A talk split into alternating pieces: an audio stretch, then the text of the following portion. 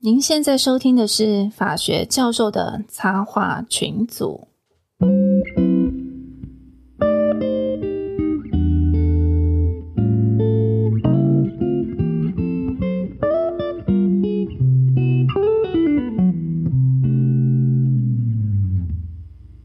Hello，各位听众，大家好，我是陈功桥。Hello，我是文化麦。Hello，我是林长虹兽医师。Hello，我是香蕉教授，我今天来控音跟陪聊的。陪聊，我已经看到你喝下一口啤酒了，应该不单纯是陪聊。每次说陪聊讲最多话就是你。Highball 不是啤酒，Highball 嗨菠萝哦，OK OK Highball OK，好。对我又在我又在喝咖啡，因为今天工作了一整天，实在是太劳累了，所以先喝咖啡。嗯，耳朵间的听众朋友就已经有听到了关键字，然后我们这个都是关键字的时代嘛，听到关键字就会知道我们今天要讲的主题是什么。这个关键字就是文化脉，对不对？对，然后而且还有听到一个兽医师，诶，不过我后来发现哈，就是。好像现在我会出现在节目的，大概也都是跟这个关键字有关。对啊，你现在才发现了，我们平常要讲什么话题你都不加入，你只有动物的话题才加入。对啊，对，哎，好像是这样子。上次还 diss 我，我现在一定要出现。我有两只猫，还有好几只狗，好不好？我很爱动，物的，因为上次那集被我们 diss 的很惨。对 只是我的动物们都不理我而已。对啊，所以只好来这边喝海波鲁，然后来来录节目，对不对？对对对对好，所以我们今天特别邀请那个文化麦，然后还有我们竹心动物医院的林医师要来为我们讲什么主题呢？其实我们今天这个主题有一点有一点敏感，嗯然后也有一点沉重。哈，为什么会这么说呢？因为我们今天要来讲的是关于这个动物的安乐死相关的问题，会讨论一下，就是诶，为什么会有动物安乐死这样的一个状况呢？哈。古时候，小时候养狗的时候，那时候全部都放养嘛，然后这个满山遍野这样养，然后那个时代有存在着动物安乐死吗？待会我们就会邀请我们的林医师，然后来为我们呃分享一下他职业的经验，还有他对于安乐死，就是呃陪伴动物、伴侣动物这样安乐死的议题有什么样的想法？那我们就欢迎林医师。Hello，林医师。然后是在临床这个这条路上，其实已经职业蛮久了。从以前我在台北，我也我也待过华中动物医院，然后从以前开始就是接触比较一些慢性病的患者，包括心脏啊，包括一些老年的患者。所以在面对安乐的这一块方面上面的话，其实多多少少我觉得都还是会会遇到啊，这是一个很沉重的话题。但是我觉得在现在的动物的医疗上，我觉得在人也是啊，这种临临终的一个医疗上，其实是我觉得是蛮重要的一块，包括要怎么样让，我觉得不只是要让动物他们会在这个过程当中会比较舒服、比较有尊严的去面对到这一块，另外一个部分很大的一个部分是会希望在这些过程当中去抚慰主人的心灵。因为其实主人要去面对这一块的时候是非常非常的、非常非常的沉重啊，沉重，所以对啊，对，然后他们有有时候他们会心理上会有一个很大的心理的压力，所以其实我们在做这个治疗的方面的话，我觉得当然一部分是为了动物好，但是另外一个部分其实是希望带着主人。看能不能慢慢的、慢慢的走出来，我觉得这一哦、我块其实是觉得这太。困难。我跟你讲，我看到这个议题的时候，呃，我们东海湖还有文化麦说要讲这个议题的时候，然后我想说，我今天如果再哭，我就是小狗。每次讲到我们家动物狗的事情的时候，你知道，就是你要立立这个 flag 哈，反正你等下待会又就会哭了。我这么理性的一个人，对不对？然后每次想到这个问题，虽然我们家的狗狗那两只就已经离开当小天使的狗狗，它不是因为安乐死，它就是疾病哦。然后最后我们也做了很多努力，可是我觉得这件事情是让主人很难放下的。我觉得你如果真的跟你的伴侣动物是这么感情很亲密的话，不管它是用什么样的死法啊，应该是这样讲，因为有各种各样的状况。我觉得那个都很难很难走得出来，非常难。对，哎，我哦，我可不可以问一下？问一下，就是说，刚才林医师有两个东西，我想问一下，你你会称动物患者？哎，这个是我好像第一次听过，你称动物患者。你你是医主人还是医动物？对，因为很少还是主人其实是那个患者，不理性的都是那个主人，付付钱的才是患者。其实都是患者哎，我觉得两个都是患者，尤其是在这种慢性病的治疗上，我觉得很大一块其实是在建立跟主人的一个连接，对，跟主人的沟通上面了。对。然后我第二个问小白的问题，就是要问林医师跟那个我们那个文化麦。就是你们，其实我又跟你们感感觉又不一样。就是今天要讲动物安乐死，我是很疑惑哦。等下请文化麦直接破题，就是说我们吃动物的肉，每天都在吃，都在宰杀动物啊。对啊，然后诶，因为人的安乐死那是一个问议题，就是会有自杀罪、加工自杀罪、有杀人罪的问题。那动物我们每天都在宰动物啊，那对动物安乐死，像那个时候口蹄疫也是扑杀。等等，那为什么动物安乐死这时候会变成一个问题？这是就是很疑惑。我比较小白一点，我就直接切入这，因为我记我记得我以前有一个学生，他就是公立的兽医师嘛，然后我们乡下地方就是口蹄疫，他也遇到过啦，什么禽流感呐，然后听他们在杀猪、杀鹅、杀鸭。当然不是他自己去杀啦，可是他就是工作所需，一次扑杀都上万只的。对，啊，那个算安乐死吧？还是为什么今天会会挑这个议题？我就比较小白一点，直接问这个这个小白问题。对啊，嗯，我们为什么呢？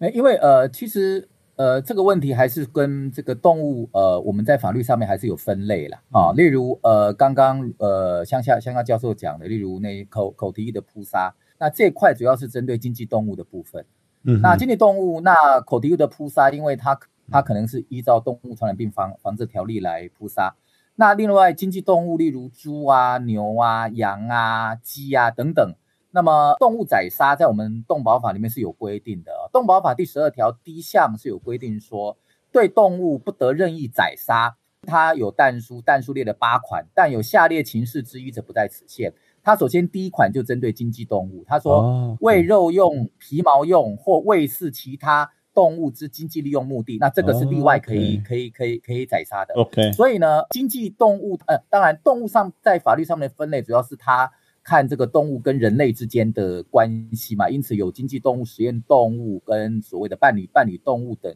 等不同。那经济动物当然主要就是食用哈，或者主要主要是吃啦。那所以它如果不放宽它呃不能不能宰杀的规定，那人类没有对啊这个这个食用的食用的来源，所以它首先第一款就针对经济动物的部分。那我想我们今天主要探讨的应该还是比较针对伴侣动物的部分了哈。那嗯主要会呃想到呃我们大家一起来谈这个议题，就是说呃因为在今年呃三月多的时候，曾经有一个呃也是在动保界蛮引起瞩目的一个新闻啦。好，就是说有一只黑狗，哈，叫欧嘎，它是呃，可能是被从这个动物收容所带带出来，在这个中中途家，因为它中途是声称说它有呃精神疾病啊，然后呢，所以呢，它会一直会会会咬人，它的中途就在脸脸书上面公告说要把它安乐死，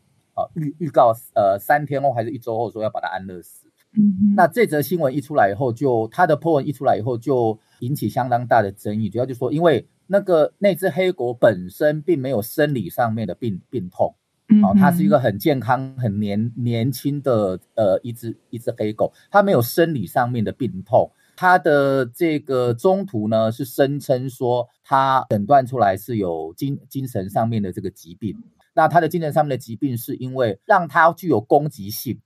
而且它会呃，就是不可预测的，不知道什么时候会突然发动这个攻击，所以他的研判是呢，这只狗的他认为也送养不出去，因为接手的人也没办法处理这种狗。这个故事这样听下来哈，我会有两个疑惑。第一个疑惑就是说，当然他接出来的时候可能并不是很确定，知道说他有什么样的问题，好，这是第一个。第二个，狗狗的精神疾病是要怎么判断的？像我们如果人你有忧郁症，你可能会做量表嘛。那狗狗你又不能叫它写量表，那它是会有一些什么样的反应，然后让就是暂时接它这个中途能够很判断说它是它是有精神疾病的。再来呢，它为什么要公告？我讲白一点，你就私自把它处理掉就处理掉啦，就是你为什么还要在网络上公告说我三天后要安乐死？他公告这件事是是真的比较奇怪了，就比较没有办法去理解。但一般来讲的话，会比较造成主人的困扰的话，大部分都是攻击行为。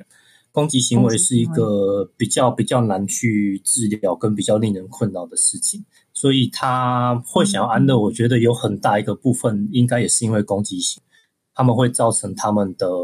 伤害。但攻击行为并不是说一定不能治疗，他要花时间跟心力下去做治疗。老实说，以这个 case 来讲好了，我我不清楚他到底这个中间他这个半他他所谓的他这个半年到底做了哪些努力啊？因为他并没有。没有跟大家说他做了哪些努力，包括他有提到两位行为的兽医师，对对，跟他描述的，就是两位行为兽医师有有出来说，可是跟他他们本人描述的似乎就有一些出入在上面，所以这件事就很难去评断他到底努力的够不够。因为如果是以国外来讲的话，风土民情是不一样的。以国外来说的话，只要这这个动物它是有攻击行为的。它会造成人身的安全，甚至于它曾经造成人身的安全，他们就是符符合所谓的安乐死的条件。但是以台湾来讲呢，我们的法律跟风土民情，我们是比较没有办法去接受这件事情。我反而会比较 care 的是，他到底有做了多少的努力。因为也许他努力根本就不够。确认，你也必须去确认他真的是有攻击行为，而不是只是他现在冲突的他所讲的有攻击行为。然后再来，因为他可能担忧说，因为他有攻击行为，所以以后也很难送得出去。可是这个也其实只是他的臆测，因为他不确定是不是真的有人，比方说是很厉害的这种呃训犬师，他可以收养他，然后就也愿意花时间跟精神培养，就是陪着他一起走。那这样是不是就其实没有问题？可是如果说，因为之前新闻有那种比特犬呢，攻击已经有实际攻击别人的例子，那这个是不是其实我们法律刚才林医师有提到，就是说为了避免他人的生命残我们法律刚才动物文化嘛在同样那一条里面就讲说，其实不只是动物有没有生病啊，只是人有危险，其实你就可以安乐死掉它。是是这个在国外的话啦，台湾台湾法条是这样写的写。那我我讲我就。又问一个小白问题啊，如果我今天去抱着我们那只猫，就说它每天在都盯着我，就是准备要咬我，他就手准备狩猎我。我讲的我跟我我们家的猫的关系就是这样，它就是这样子一直在处于狩猎我的状态。有一天它真的差一点得逞了，因为可能我晚上醒过来发现它在我旁边这样看着，爪子已经伸出来了。我送去林医师那边，我跟你讲，我觉得好怕。你帮他打一支药处理掉它，可不可以？这样是合法吗？真的有兽医师会做吗？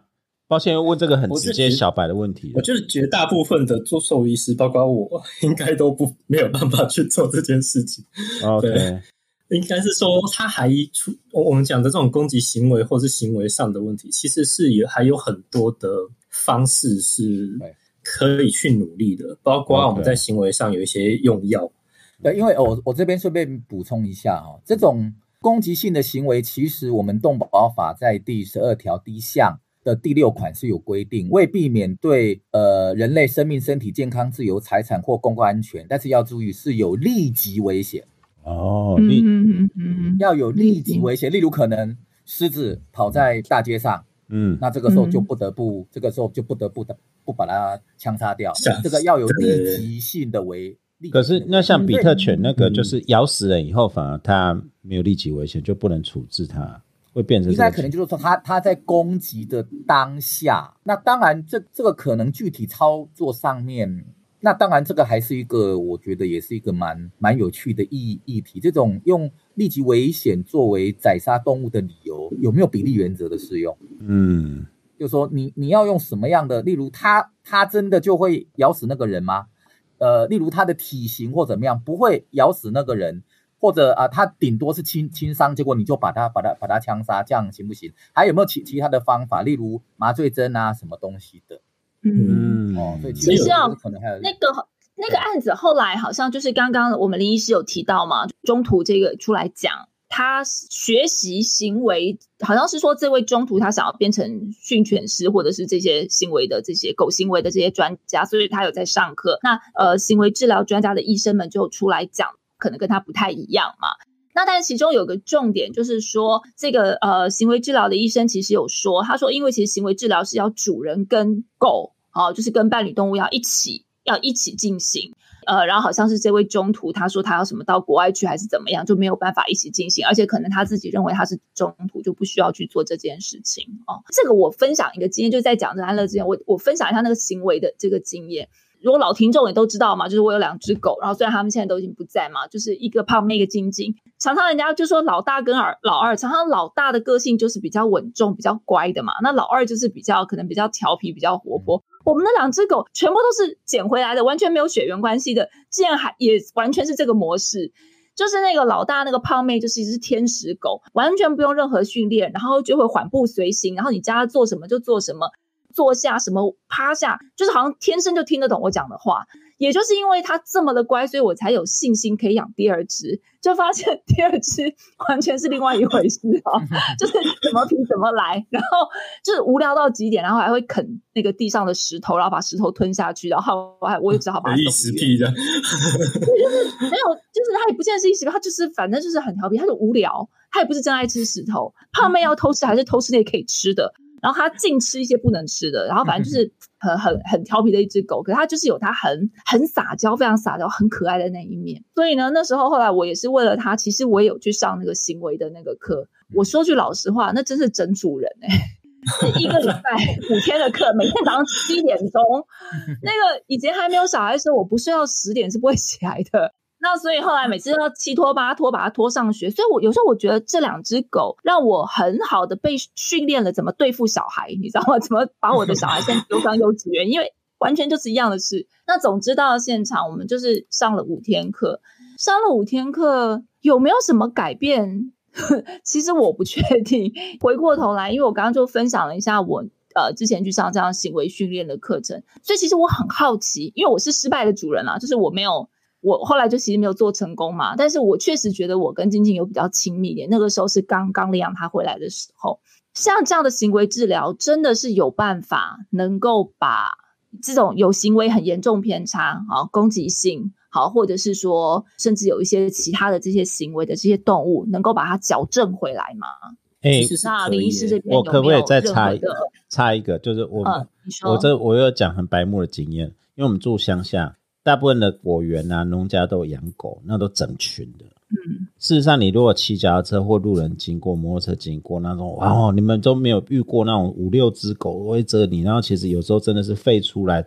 那个是群攻的。嗯嗯嗯。所以你有，其实之前如果骑登山客或者骑脚踏车都有被攻击过，那是事实。嗯嗯。我来讲一个更好笑的，这个是我三十年前当兵的时候，我当狱官，我晚上要巡要查哨。查哨的时候，我们一个同僚真的是被狗围攻攻击，然后后来司令部就说，那军官晚上查哨被围狗围攻攻击，那还得了？那派两个兵，就变成三个人都被狗攻击回来。后面我可别觉得是被被狗攻，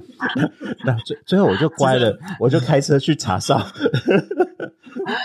这我们中华民国国国的国军可以这样吗？没有，我是要跟你讲，真的，我没有，如果没有携带致命武器的话，其实一整群狗来，真的，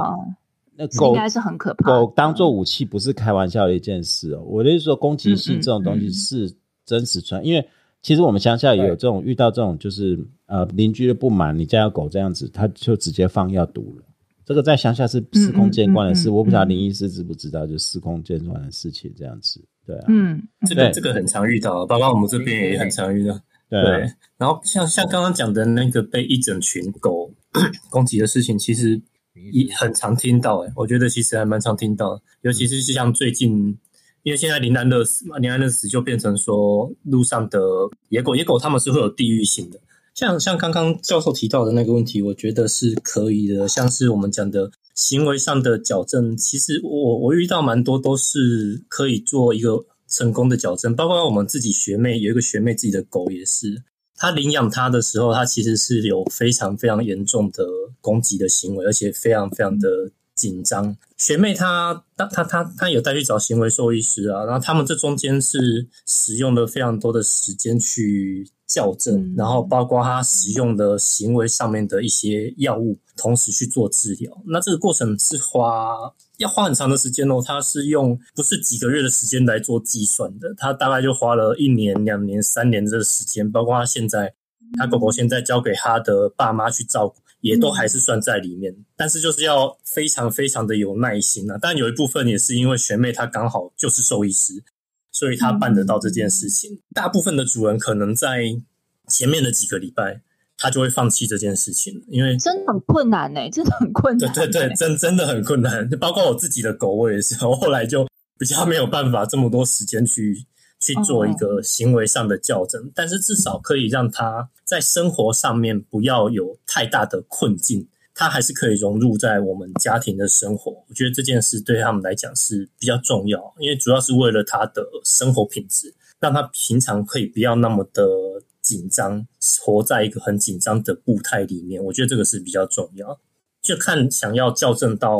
呃什么程度。像学妹他们是希望可以到呃整个都 peace 的状态下，但他们现在是非常非常的成功啊。那像我们家可能就只是希望，哎，他可以融入到我们的生活，跟我们就是一家人嘛，就是不要让他平常那么的紧迫，这样子对我们来讲就好。那其他什么多余的这技能啊，什么呃趴下啊，或者是其他的，这对我们来讲就不是说那么的那么的在意的事情。所以我觉得行为校正这一门科学来讲的话，其实是。行得通的，我觉得是行得通，但是真的非常非常的困难，非常非常的需要花很多的心力啊。然后像刚刚提到的那个有野狗、野狗的问题啊，哇，这个问题真的是非常对，这这这个非常的严重，尤其是像现在越来越严重，因为现在的动保意识其实是很抬头的，然后又临安乐死，所以就变成说大家在喂养，其实有很多人在喂养。那喂养这件事情，老实说，它有好有坏啦。并不是说它一定是坏的，但是喂养就变成说，其实他们整群的话，他们会有一个地域性，所以地域性来说的话，他们的攻击性会去加强。然后他们跟我们伴侣动物会，他他们跟家里的伴侣动物其实是不一样的，因为没有人有办法去带他们去训练他们，所以他们的野生的那种地域性就会被加强上来。所以整群整群的野狗攻击人的事件，其实在最近这几年。老实说，听到还蛮多的，嗯，包括像我现在在新竹好了，我我家旁边的公园就是啦，就几个月前才才有一个阿伯还是谁，他就就被咬伤了，咬咬到送医院呢，那其实是蛮蛮危险的一件事情。但是这件事我觉得就很很难去解决啦，因为这跟法规，然后跟风社会的风土民情，其实都会有一个相抵触的。嗯，如果是以为了。以人为立场来想的话，当然会觉得不要喂养会比较好，因为你喂养，他们就会聚过来。那聚过来，他们就会有地域性的问题。包括他们不是只有攻击人，包括像他们有时候攻击路边的猫，攻击路边的小朋友，那包括攻击狮虎，这个都是现在很很严重的一个很严重的一个议题。但是另外一方面，像如果是以喂养的人的想法，他们就会觉得这个东西他们是很很可怜的，因为以以他们来说，他们并不是说我一出生就是。一只流浪狗，或者是我一出生我就是在街上，有很多其实是人，我们人养一养之后弃养的，对，弃养的，对啊。所以你说喂养这件事，目前来说的话，是老实说是没有一个定论啊，也没有共识。所以这件事目前是造成蛮大的一个社会上的一个安全的问题。我们可以安乐死这些，呃，也不是安乐死，我像具有攻击性的这些狗吗？这个这个，我想现在的法规来说是不行的。对，嗯。可是我想讲，如果说你要把，因为这个问题很严重，变成我像我们乡下就就自力救济，然后就放毒药，很多都放毒。然后像我们家就是有两只狗，就是也是不小心，就是它晚上溜达出去就去吃到附近农家放的毒，就死掉了。可是农家放的毒也不是针对我们家的狗，它是针对这种真的真的是那个蛮恐怖的啦。那没办法啊，一整群。对，那这种不能安乐死，然后也没办法有效的扑杀，然后它的源头又是来自于动物收容所，现在是临安乐死嘛，所以我不晓得这个，因为我是动保小白，这个听众也可以骂我也没关系，我我我这样就是请教林林医师跟文化麦，这是就一个陷入一个很不好的循环当中。或者是说，我们我我我我讲一下，就是或者是说，可能现在其实就是分成两块，应该是说我们可以讨论两种状况，一个是伴侣动物的安乐，这是我们本来想要讨论的问题嘛。对不对？我我们节目开花是特色啦，好，李医师你不要吓到，就是我们原来是要讨论这个伴侣动物安乐，在什么样的情况下可以安乐，能不能够因为他所称有精神疾病，然后没有其他的实际上病就去安乐他，还是要怎么样一个特定情况，然后怎么去进行？那我们后来岔开来再谈另外一个问题，就是说，OK，那如果不是伴侣动物，呃，应该不说不是伴侣动物，不是真的是有主人的这些动物，对对，那那他如果有做了一些行为。那像这样的情况，比方说很具攻击性啊，或者实际上已经有攻击行为了，这个部分要怎么处理？那个叫不叫安乐，算不算在我们一般所谓的这种安乐的议题下？这样，我我这边补充一下，如果是无主的这种街上的这种呃，例如刚刚所称的这种野狗的话，我们动保法上面把它称这个叫游荡动物。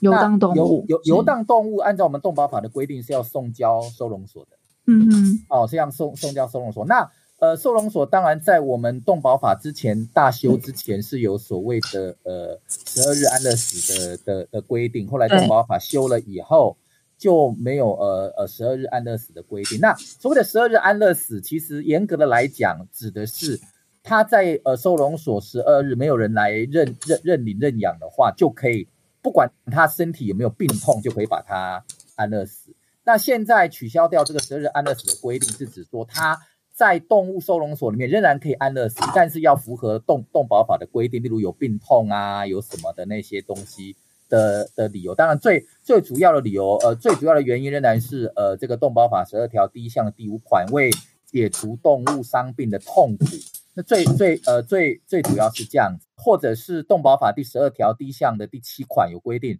呃，收容在呃动物收容处所或直辖市、县市主管机关指定的处所。经兽医师检查患有法定传染病、重病无法治愈、严重影响环境卫生之动物或其他紧急状况、严重影响人畜健康或公共安全。所以呢，呃，在呃我们动保法修法之后，如果这些游荡动物进入到这个呃动物收容所里面，如果要要安乐死的话，呃，以目前动保法的条文来看，大概只能根据第十二条第一项的第五款以及第十二条呃第一项的第七款。那就呃，换句话说，就是不能因为数量容纳不下，就把它无理由的就把它安乐死了啊！现在应该是这样的状况。对，就算即便是根据十二条第一项这样处理，它其实也是必须要送交收容所以后，由收容所的这个兽医师然后来进行嘛，也不是大家你你放毒你就是不行嘛，就是违法的嘛，应该是这么讲。放毒不行啊，而且放毒很危险，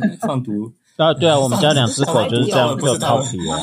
就被弄死了。对啊，毒到都是邻居的狗的，对，毒到都是邻居的狗。对啊，我不得不讲一下，我们家那两只真的很聪明诶。我们家那时候捡到它们，它们一只是驻守在水果摊，驻守在那个东海别墅那边的一个水果摊，所以水果摊老老板都会常常就会一直喂它水果。那另外一只就会更狠，就是静静更狠，他就直接驻守在那个那个全家便利商店的门口。然后，因为你知道黄金就是卖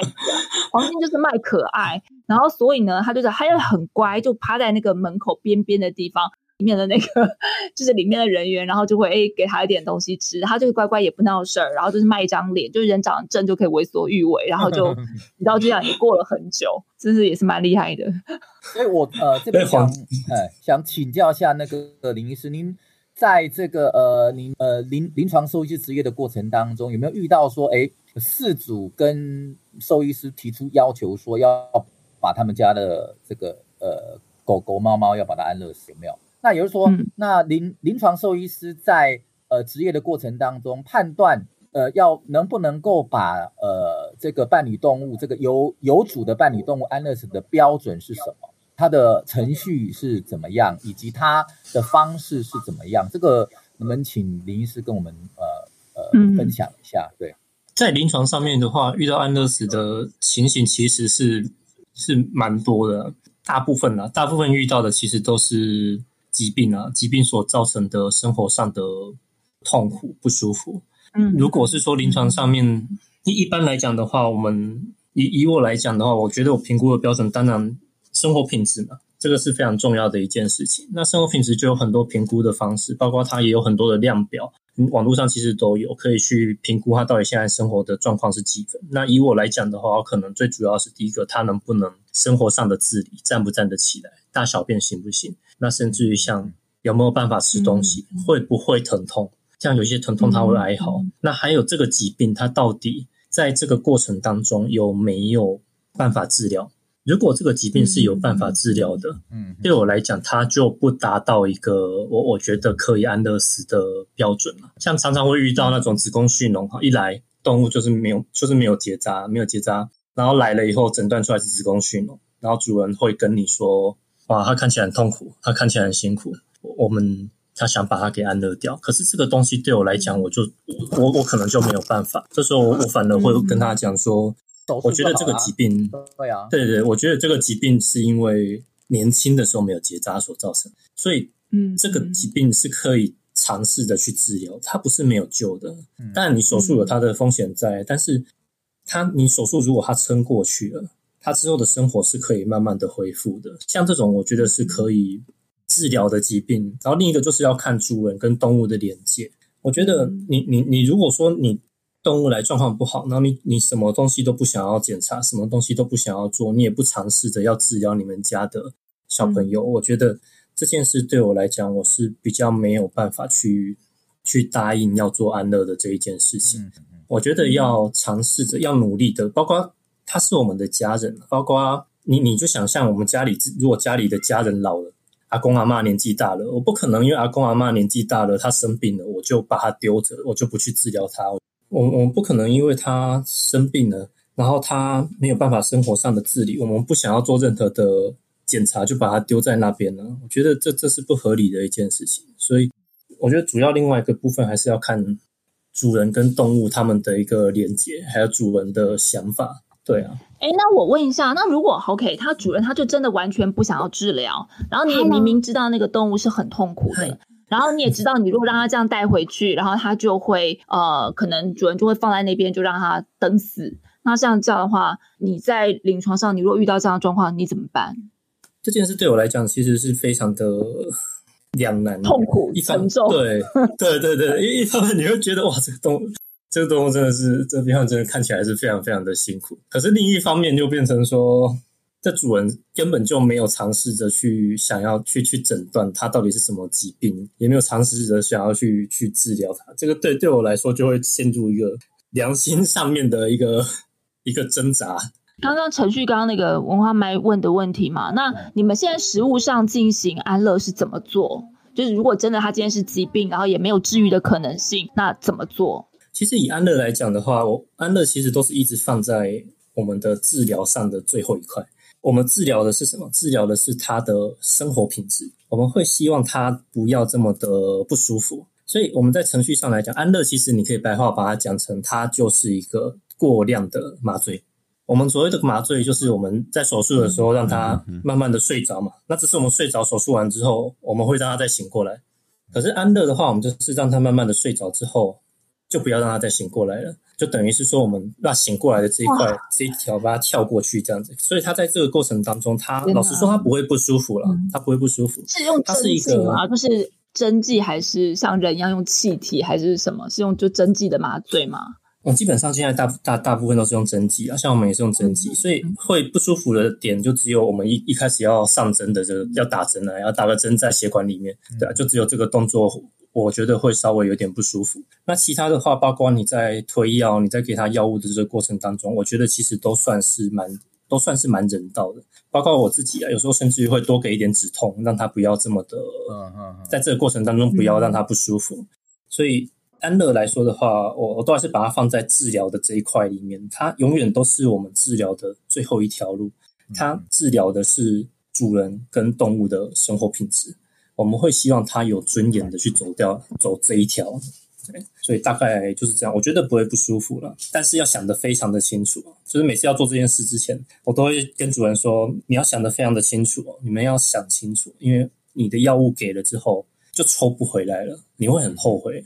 包括包括我自己也是啊。我们其实我们在做这件事情的时候，我们我们都是非常的沉重。我们自己也都是医生，都也也都是要想得很清楚，我们到底。能不能做这件事情？还有这个患者，他到底是不是适合做这件事情？我觉得这个在医师跟在病患的家属，就是主人上面，应该大家是要一个共识，才有办法去做这件事。包括病患本身也是，他跟主人的连接，他现在的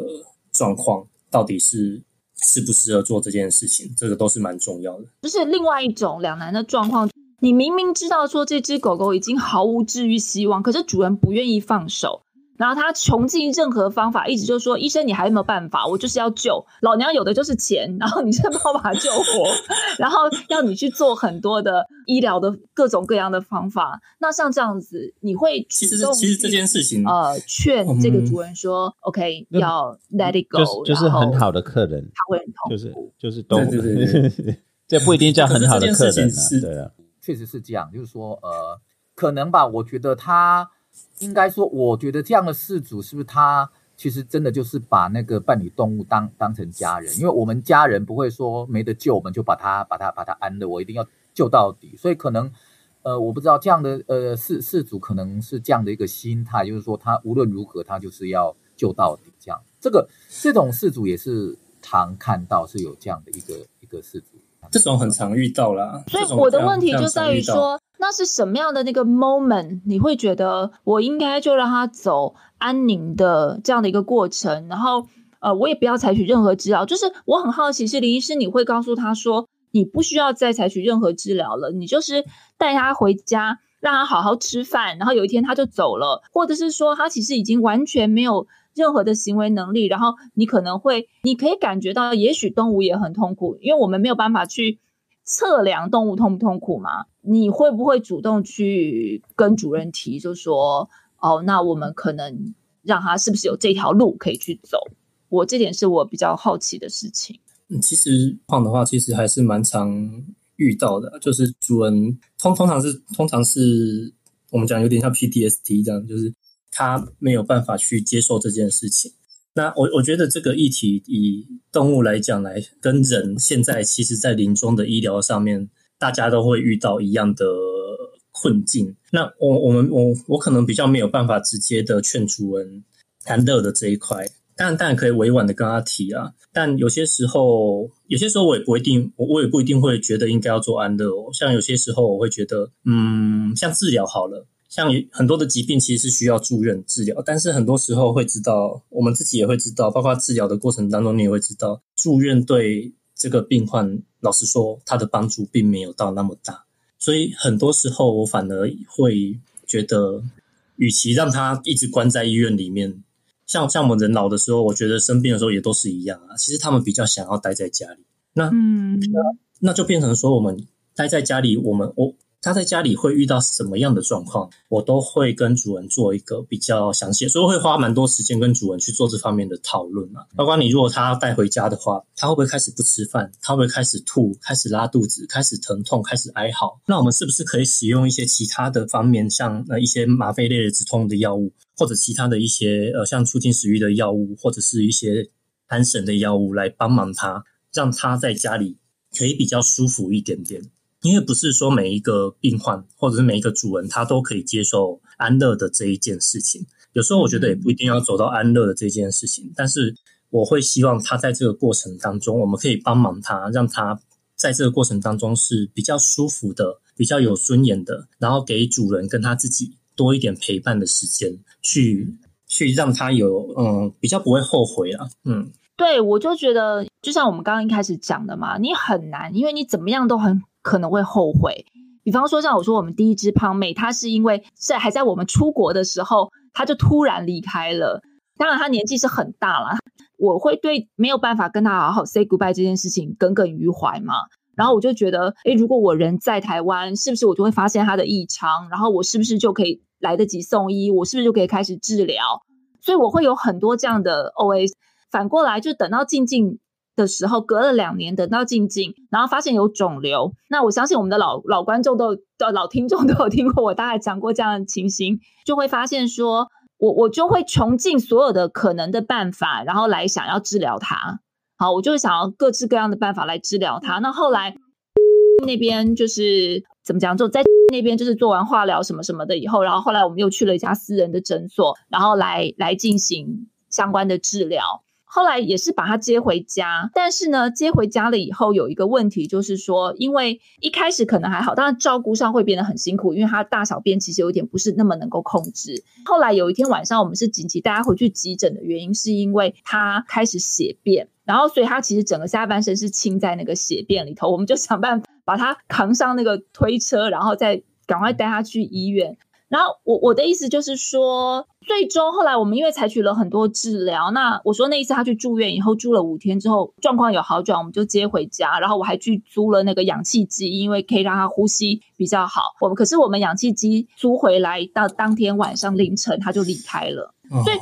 我所以为什么我觉得我会问林医师这个问题，就是因为其实大概他整个癌症治疗，他一开始在呃大医院进行癌症治疗的时候。那因为要开刀要进行化疗，然后分成两阶段，他们是用什么什么什么小红梅还是什么梅的方式去进行这样的化疗。我那时候就在问医生说，他还可以活多久？因为我想要知道是，如果你真的跟我讲三个月，我就每天喂他吃大牛排啊，然后我就知道在做这些事情啊。他就那么爱吃，你平常不可以吃的东西，我全部给你吃，从冰淇淋吃到牛排。可是如果你跟我说，哎，他可以。如果我经过治疗可以活到一年，那我愿意去做这件事。甚至在治疗过程中，因为你可以很明显看到他打完那个化疗药是很不舒服的。每次我们把他留在医院里，因为我们每天我一天去看他三次，然后就早早早上走，我那段时间整个都绑在医院。可是你就会发现说，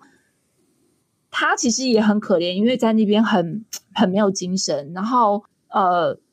我我觉得老实说，如果当时医生跟我讲说，呃，你会不会建议他安乐死？我可能听不进去，我可能会当场崩溃，然后变成那种歇斯底里的那种 客人这样子。对，但是有的时候我会想说，到底怎么样对他比较好？那无效的医疗是不是医疗？就是如同刚刚李医师讲的嘛，在人身上也是会看到，你很坚持要帮九十岁的老阿公开刀，这是不是一件好事？所以到底要怎么做？我我觉得这件事来讲的话，其实很难去很难去评论。但是，其实其实，在临床上来说，我觉得花最多时间的，反而是在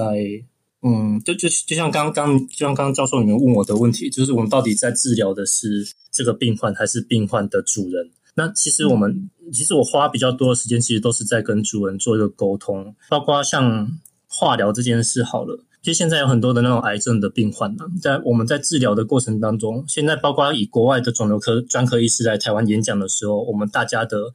想法其实都跟以前不一样。当然，我们在治疗的过程当中，一个是希望我们可以延长动物的寿命，但是另外一个最重要的目的，反而是会放在我们希望它的生活品质是有改善的。像可不可以借由化疗、借由治疗之后，诶，他本来不吃饭，他现在会吃饭；他本来精神不好，现在精神变得比较好。那这个对我来讲的整个的治疗的过程才会来得更有意义。那如果是说在这个过程当中，他的状况是变差的，或者生活品质是变差，其实就应该要跟肿瘤科医师来做一个讨论，看他的 protocol 是不是要做一些更改，或者是他的整个的治疗计划是不是要暂停。那以我以我我自己的学姐，我我认识一个学姐来来讲好了，我我一个朋友来说好了，他自己的猫就是乳腺癌，然后乳腺癌。手术之后，他就开始做化疗。哎，本来会吃饭，化疗之后就不吃饭了。那那这件事对我来讲，我我就会觉得对他的帮助来说是没有那么大的意义的。那等于说，你做化疗这个动作，你到底是只是为了延长他的寿命，还是你要改善他的生活品质？因为他本来好好的，可是化疗之后反变得不好。这个时候，我们其实就应该要来做一个讨论啊，看到底这个动动作对病患本身有没有帮助。就后来把化疗药停掉之后，哎，就会吃饭。那那对我来讲，如果是我自己的动患者啦，如果是自己的家人的话，我可能就不会勉强去做这一件事情，因为很多时候我会比较站在呃，我会把它想成，如果是我自己的家人的话，我会怎么样去做这些决定？当然，主人有主人自己的考量，所以都只能尽量的跟他们做做一个沟通。那也有那种主人是他真的放不下，他就是一定要要治疗。嗯，我觉得这也是一个选择了，在医疗上面没有对错，我觉得没有对错，不管做哪一个选择，都有它的意义在上。那只要想的想清楚，然后就下去做，然后会遇到什么事情，就是我们都想得很清楚。那其实没有什么选择是对的或错的，包括人的医疗其实也是一样。有时候面面临到，哎，我这个这个年纪，我到底要不要开刀？说不定开开刀之后，他又多活了十年，也有可能。可是也有可能，你开刀之后，哎，他的寿命反而是减少，生活品质反而是变差的。所以没有说哪一个，因为医生没有我没有办法去预测未来，我们只能尽力的去守护这些动物。那包括人也是一样，医生是花园里的园丁啊，他只能去照顾这些花草。但是花草能不能长得好，能不能呃活得久？这个是上帝才有办法做到的事情，所以我们会希望做到的是过程当中啊，不要不舒服，然后不要后悔，对，后悔也不要太久了。嗯，唯一庆幸的就是哈，他们是黄金，所以我们 很乐天，对，就一直吃，然后他就是每天非常享受，就哦，怎么吃的这么好这样子，所以他其实一直到最后。他都还是有在吃的，就是，所以我觉得这点真的是，我觉得还算比较庆幸，至少我没饿到他。那我这边有个有个问题，就是说，那如果按照林医师刚刚讲的，也就是说，似乎考量点是看他们的生活品质。那这边就有个问题，也也是因为我呃前一阵子也在网络上面看到有一个事事主说，哎。他因为他们家的呃伴侣动物也是老年病痛，所以他呃他的兽医师建议安乐。那他的兽医师跟他讲说，呃呃安乐的标准并不是以呃有没有病痛，而而是以整体生活品质。那我看到这个 po 文以后，我就法律人就很很很很讨厌，看到这个就 就说，哎不对，你这个违反动保法哦，因为动保法第呃十二条第一项呃。安乐死的例外可以可以例外可以宰杀动物的标准，没有任何一个标准是整体生活品质，没有一个是。如果要比较符合的，只能是解除动物伤病的痛苦。所以呢，呃，应该要经是不是呃，应该要这样讲。如果按照我们现行动保法的话，是动物因为有伤病的痛苦，造成它没有生活品质，那你可以为了解除动物伤病的痛苦，给它进行安乐，但是不能光以动物的整体生活品质来作为。动物安乐的标准，因为如果按照我们现行动保法来看的话，应该是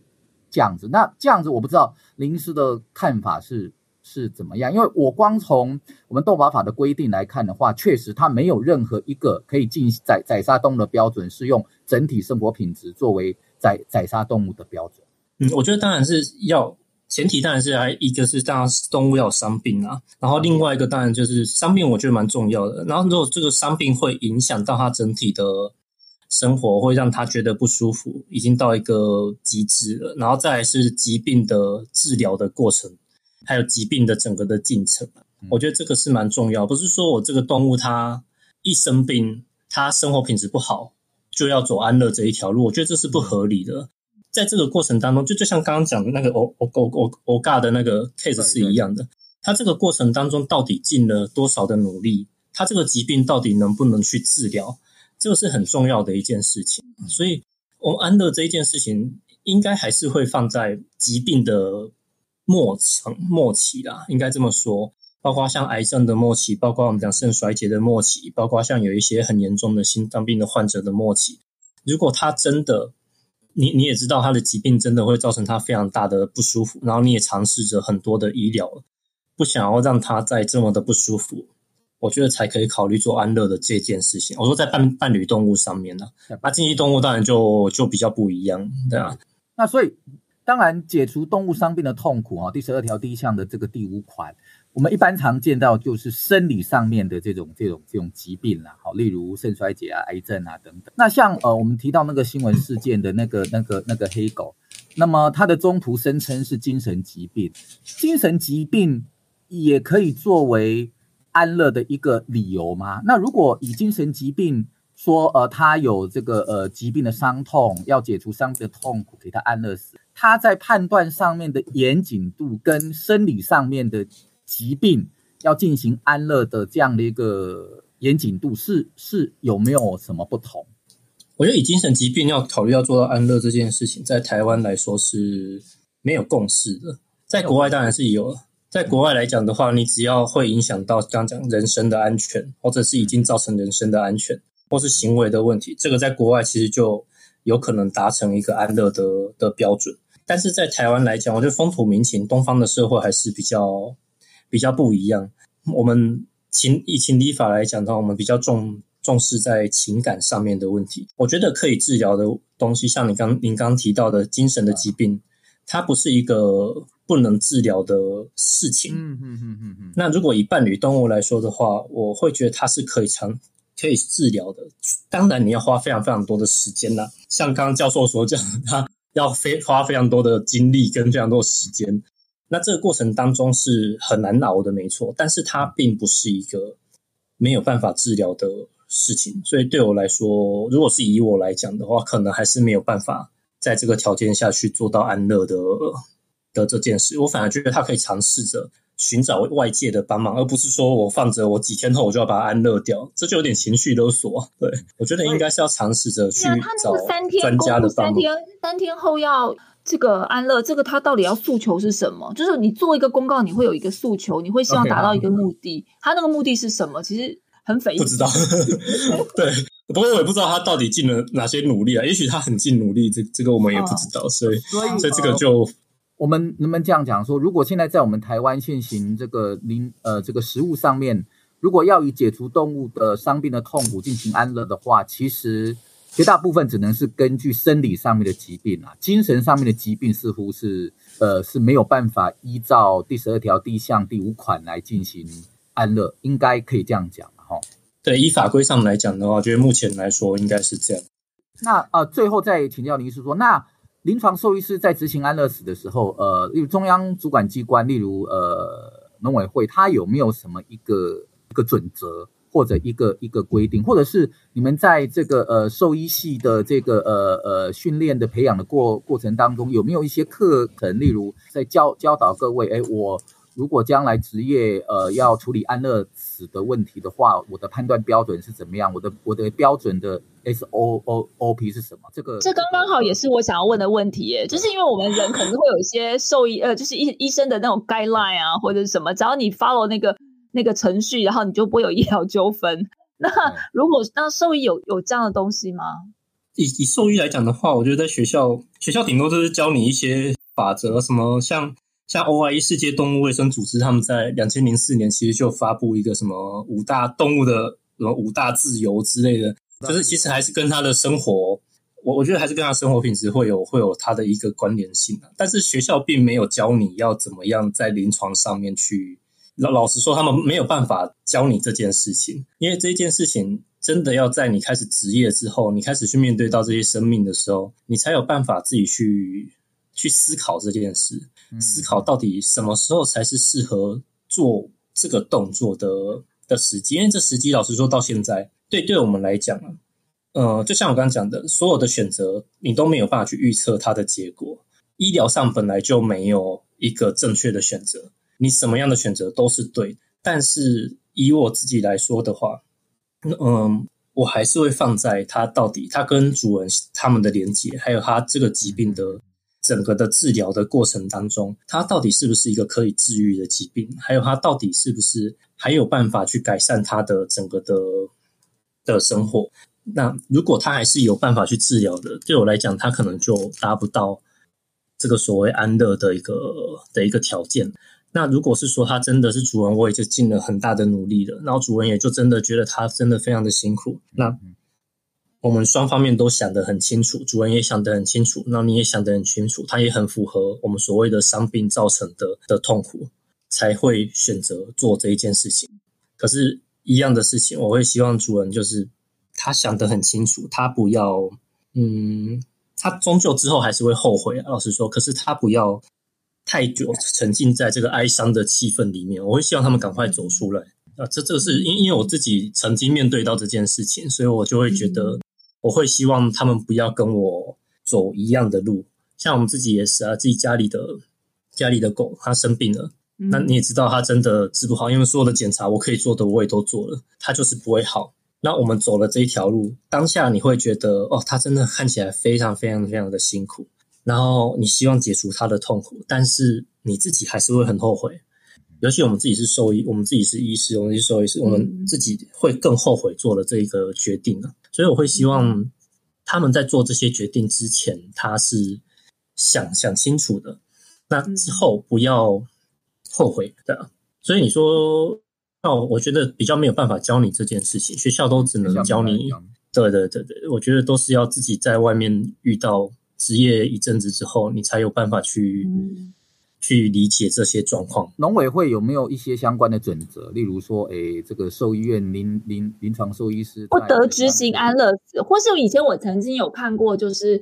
可能到人家府里，到人家家里头去到府安乐。对对，到府安乐这一件事情，这个我就真的比较没研究，可能就要问问问 Michael。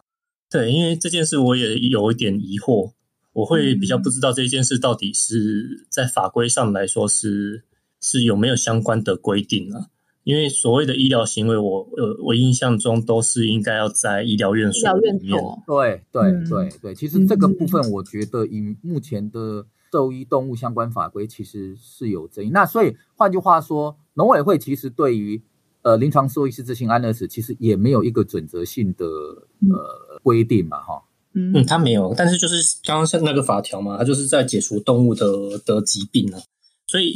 以我的理解，我觉得要疾病啊。一定就是要有一个疾病的，要有要有疾病作为前提，然后再去考量到他的生活品质，生生活品质，对，而不是直接就一个泛论的生活品质，而不是以有不可治愈的疾病为前提，就是说它是有一个前后判断顺序要件的关系。应该可以。但是我这边插一下哈，就是啊，刚刚这个事情，就我后来看了那个呃文化麦的这个背景的新闻哈，它是一个中途之家，而且是应该是正经的中途之家啦。哦，然后他也其实收留了很多猫猫狗狗，然后主要是他今天收留这一只，他在那边待过待了超过一百天，这个这只要被安乐死，这个阿嘎他会攻击其他收容所里面的动物，然后也待了一百多天都没有人愿意接手，然后让了中途之家非常非常的困难，才会贴文说三天之内如果没有人要帮我们解决这个问题，有点类似像求救了。这一点当然，我我可以理解，就是说法条上争议，就是到底是不是精神上的疾病，算不算病痛？这当然我有一个问题也请教林医师，就是说动物怎么判断精神病这个问题？它不像人有这个量表啊，怎样？你你总我每天都会问我们家的猫跟狗，你今天心情好不好啊？他们就会对我白眼啊，对啊。然后拿不要看到你，应该就心情好对，然后拿罐罐出来，他就会很出来了，心情就好了。对，那这一点来讲，是不是也是一个困境？就是说，反而这个，因为我后来又看到文化麦贴的下面，就是说，反而后来台北市政府动保处又讲说，哎，你们这些兽医师今天事情闹大，没有的不，你们不可以随便帮忙哦，不然工会会惩处，反而变成这个结果。这 个这个，我想请教林医师，这个也很奇怪，就是说。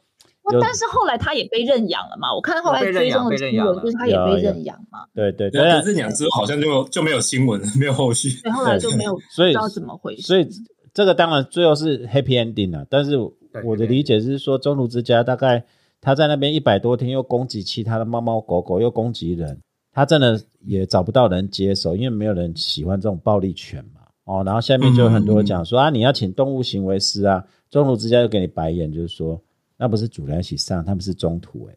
然后也就很多的困境在这边，才会去凸显这些问题。这我们想文化麦跟林医师怎么从这些观点去看？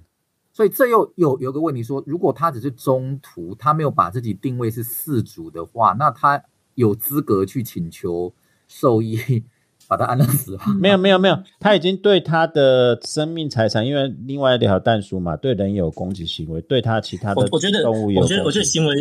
对，这这种叫做行为问题啊。以行为问题来讲的话，老实说，是真的非常非常的困扰。因为因为我周围就有这种，就是有像像我刚好提到的学妹他们家之前领养的狗，它就有行为问题。它其实是非常非常的困扰，它不是这么容易去解除。但是问题就在于它是中途之家，它的环境包括它的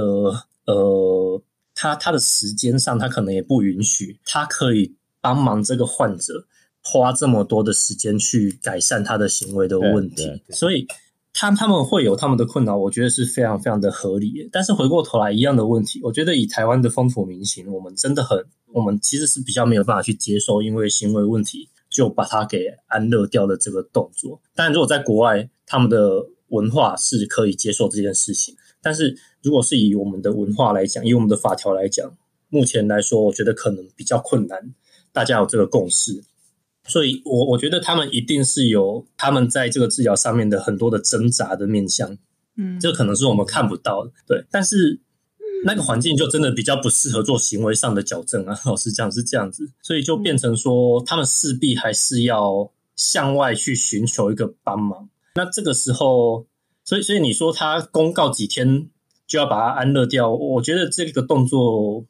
但但是有点极端了，就有点有点情绪勒索，应该这么讲。所以这这个时候，我反而会觉得有没有其他的单位是有办法去帮助他们，像是动保处啊或什么，可以做一个牵线，或者是做一个帮忙。因为这个这方面，我就可能就要看法条上面的话，政府是不是应该要伸出援手这样？没有啊，他后来就是因为闹得很大，然后所以后来就是变成是那立委帮忙中间牵线嘛，对不对？好像是这样子。那个瓜应该要这样讲说，呃，应该要这样讲说，纵使在国外，呃，是呃，在法治层面是允许以精神问题或者行为问题来作为，呃，也也可以安乐死的话，但是在国外以精神问题或行为问题来安乐死的话，它也是一，它是有比较严谨的判断程序的。哦，它不是随便。应该应该是这样子，因为我我在我我稍微找了一下资料，就是我看一下，不管是呃，像看法国的文献，或是看。英国文献，呃，就是英文的文献，我其实蛮讶异的耶。就是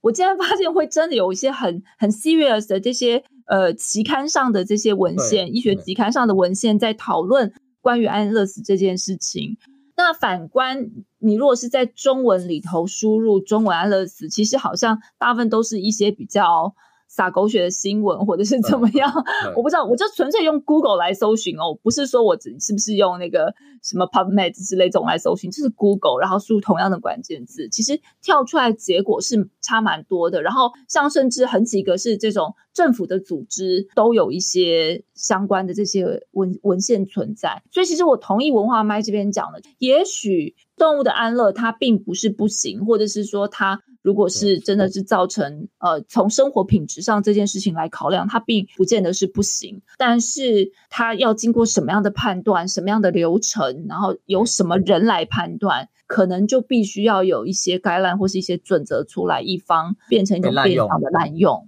对对对，我的想想法也跟陈功桥一样，不知道林医师这边这边觉得，林医师要不要帮我们最后总总结一下，就是你对这个议题还有你的一些想法？嗯，你说安安乐的这个部分嘛？对，安乐安安乐这个动作对我来讲，它它是一个治疗啊。我其实都还是一直把它放在治疗上面。那对我来说的话，其实有些时候我反而会觉得，在在我们讲的动物上面来说的话，他们可以做安乐的这个动作，其实是很人道的。包括其实人，包括台湾现在其实我们在人的临终的医疗上，其实也都有在讨论这一块。那包括像之前的富达人。哦，也是，嗯，胰脏癌，那胰脏癌大家都知道嘛，它是癌中之王。它其实老实说，它的治疗的效果不并不是说很好。但是我会觉得，要做这个动作之前，真的要做想得非常的清楚了。那像刚像刚刚 Michael 讲的，嗯，你要一套的标准。那包括其实每个医生他。因因为因为目前来说，政府没有办法去规规范这一件事情，因为你临床上你每个的条件，你每个的疾病都是不一样。但是我觉得每个医生他都应该有自己的一道一套标准，包包括包括我自己的标准，我会放在他是不是可治愈的疾病，他在疾病的治疗过程当中，他到底有没有在改善，还有主人跟动物的一个连接，包括他的生活品质。他如果真的已经走到一个疾病的末期，我们讲临终的医医疗的话。对我来说，他是如果是说可以帮忙这个患者让他舒服一点，这个动作我觉得是可以考虑做。但是你就要想得非常非常的清楚，你要知道你做这件事情的意义是为了要帮助他，而不是说我不想要治疗他，我就把他给安乐掉，那这个就是不合理的。那如果是说我就是想要帮助他，我也尽了很多的努力，我真的觉得他很辛苦，那我们才会考虑做这个动作。那反过头来讲，除了安乐这件事之外，我觉得在临终的医疗上面，嗯，也有另外一块叫做安宁。安宁，我觉得安宁，安宁这件事情，对，也非常非常的重要。也许我们不需要走到安乐，我有很多的患者，其实他们跟主人的连结是非常强烈的，主人也非常尽心尽力的在照顾他，但是他的疾病是真的真的真的走到很默契了。那我觉得也不一定要走到安乐这一块，我们在安宁上面我们可以帮忙他，但是主人也要想得很清楚，你要做安乐跟你要做安宁都会遇到不同的状况。你做安乐要推进去，它就结束了，可是你会非常非常的后悔。嗯，那你做安宁呢？你可以陪他多一段时间，但是他在这个过程当中，他会面对到不同的问题。他会不会开始吐，开始不吃饭，开始刚刚讲的血便、血痢、吐血、哀嚎，那甚至于东西吃不进去，那这些就是他有可能会面临到的一些问题。那没有什么决定，没有什么选择是一定是正确的。你想的很清楚，那想得清楚之后，我们在这个过程当中，我觉得兽医师的角色是辅助，是帮忙，我们就是帮忙。帮忙你陪他走过这一段，那帮忙你让你们家的患者可不可以不要那么的辛苦？像我刚刚说安宁的过程当中，如果他会不舒服，可以再帮他做点什么？是不是给他吸氧气啊？是不是帮他贴个吗啡吗啡的止痛啊？开一些口服药给他，这些是可以考虑去使用的。所以对我来说，以伴侣动物来说的话，在临终的医疗上面，我觉得是现在很重要的一块安乐或者是安宁这两件事情。都是可以考虑去做的，只要你尽心尽力的去治疗他，只要你把他当做自己的家人，我觉得都没有错。老实讲是这样，对，所以应该是这样讲。嗯嗯，那行为问题这一块就真的是目前来说是比较没有没有共识的，对，无解。因为行为问题真的是要花非常多的时间跟精力的，包括药物上面的的投入啊。所以你说。O g a 的这个 case，嗯，我觉得他他他们应该也是花了蛮多的尝试跟努力，但是那个环境是真的比较不适合啊。老实说，因为你要做行为上面的校正，确实是不应该在有这么多群居的动物上面，你真的很难去去做校正。所以这个可能就真的是要看外界要伸出援手才有办法。嗯，那结果是好的啦，结果是好的，所以我们应该这样讲说，无论是呃对临床兽医师还是对事主来讲，面对生命其实都是一件很严肃的事情啊。好，所以我们大家都必须要对生命很敬畏，那任何事情都必须要思考清楚。嗯嗯嗯，对对对。啊，好吧，今天又是一个很重的结尾，但是。但是我觉得是哦，我觉得这样谈谈是很有帮助的，因为我觉得对于了解的人，我觉得现在如果你现在在听我们的节目，然后你是有呃如亲如家人的这个伴侣动物的话，你可能不管他是年轻或是老，如果你看你可能正在思考这个问题，那我希望我们今天的谈话，然后能够让你有一些想法，那或者是说你家的动物还很年轻，那我觉得非常棒，你好好珍惜跟他相处的时光，因为这一刻他是突然来到的。虽然你知道你会面对，你知道他的年纪一直长大，一直长大，一直长大，可是他有一天他就突然就这样了，然后你从来没有在，没有人能够准备好，在那一刻他就开始一直衰败下去，